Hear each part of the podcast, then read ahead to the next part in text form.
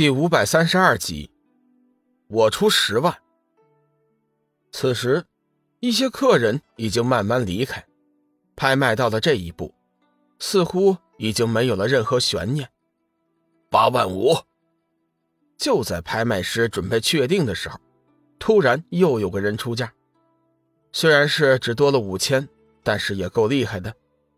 龙宇随意看了一眼，发现和自己较价的。是一位看上去很年轻的男子，此刻他也正紧紧地盯着龙宇看，一脸的阴霾，面带不善。龙宇看那人心里不爽，淡淡的说：“我出十万。”那人犹豫了一下，急忙问身边跑腿的：“小三，我们还有多少能动用的金币？”跑腿的摇了摇头：“公子，放放弃吧，我们最多只能出到八万五。”再多一个金币都没了。龙公子，在下严恒，是禁区巡使，还请你给个面子，将今天的竞拍让给我，日后我会报答你。严恒故意报出自己的名讳、职务，明显的就是想以权压人，叫龙宇自动放弃。事实上，今天的拍卖，严恒已经等了很久了。他并不在意什么曲子，他要的。是和花魁菲儿独处的机会。严恒对花魁菲儿仰慕已久，早就有心将她收了。只是那菲儿卖艺不卖身，他一直无法下手。想用武力征服，那就更不可能了。因为冥王陛下十分喜欢听他唱的曲儿，每月的前三天，冥王陛下都会招他前去唱曲儿。如果严恒用了强力，冥王那里肯定是不会绕过他的。这次，他也是有备而来，准备了一种极为厉害的春药，无色无味，只要是放在茶水之中，被花魁饮下，立即就会变成荡妇，而且事后也不会查出一点端倪。如此美好的机会，严恒又怎么能放弃？龙宇脸色微微一变，心道：没想到这个家伙来头不小。若是寻常之物，让了也就罢了，但是今天之事。关系到明皇的身份确定，即便是对方来头再大，龙宇也不能退让。严公子，这件事情没得商量，竞拍是公开的，既然我拍的就是我的，希望你不要以权压人。龙宇大声说道，故意叫周围的人全部听到。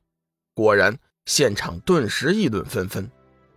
原本那些没有拍到的名人，更是唯恐天下不乱，大声的叫嚷。严恒虽然是不甘心，但是也不好公然的以权压人，略微犹豫了一下，狠狠看了龙宇几眼，留下了一句话：“小子，你等着瞧，只要你在冥王城禁区一天，就有你好受的。”随后，严恒便转身离开了。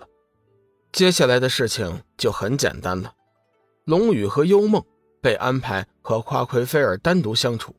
准备聆听天价拍得的单曲，丫鬟将龙与幽梦引入了花魁菲儿的房间后，随即便转身离开，只留下两人。而此刻花魁还在换衣服，自然是没有出现在房间。幽梦抬头仔细打量了几眼房间的布置，谁知不看不知道，一看吓一跳。幽梦偷偷的看了龙宇一眼，顿时是脸颊绯红，娇羞不已。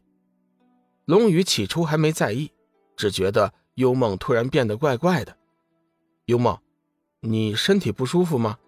没有，我没事小雨，我们还是离开这里吧，这个地方不适合我们。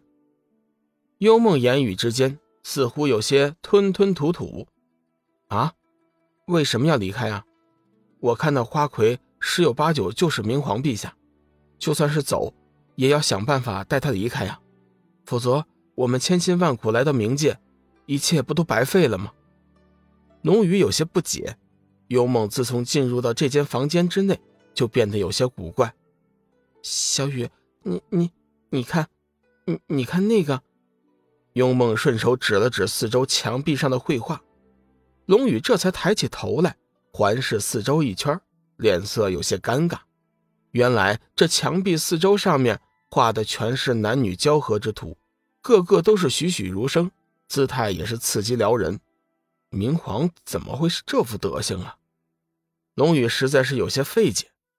小雨，这花魁如此放荡形骸，我看多半不是什么明皇，不如我们离开这里算了。幽梦低啐一口，显得是十分害羞，脸色嫣红欲滴，一抹桃红一直渲染到他的脖子，恨不能立刻找个地缝钻下去才好。哎，你先别急，就算是走，也要先试试花魁到底是不是明皇再走。龙宇虽然也觉得有些尴尬，但是毕竟明皇手链是有指示的，如果就这么轻易的放过，岂不是不划算？两曲，曲子没听，你们便要走吗？就在这个时候，花魁飞儿莲步轻移，慢慢的走来。龙宇只觉得眼前一亮，一股淡淡的幽香扑鼻而入，他不由得抬起头看向花魁菲儿，只见。她身穿一身白色的半透明纱裙，美臀轻摆，姿态撩人，煞是美丽。她曲弯的眉毛犹如海浪中的一叶扁舟，深邃的双眸恰似夜空中的明月，高挑细腻的鼻梁，微红的双颊，樱桃般的小口，每一个器官都好像是为她量身定做的一般。这还不算，最吸引人的地儿还算是她魔鬼一般的身材。高耸的胸部，修长的双腿，每一个环节，每一块肌肤都是那么的完美。白色的半透明的纱裙紧裹在她的身上，将她的身形展露的是更有韵味，正是性感中带有感性，美丽且又动人。她的性感足以令所有的男人冲动，令所有的女人衍生嫉妒之心。好美啊，好美！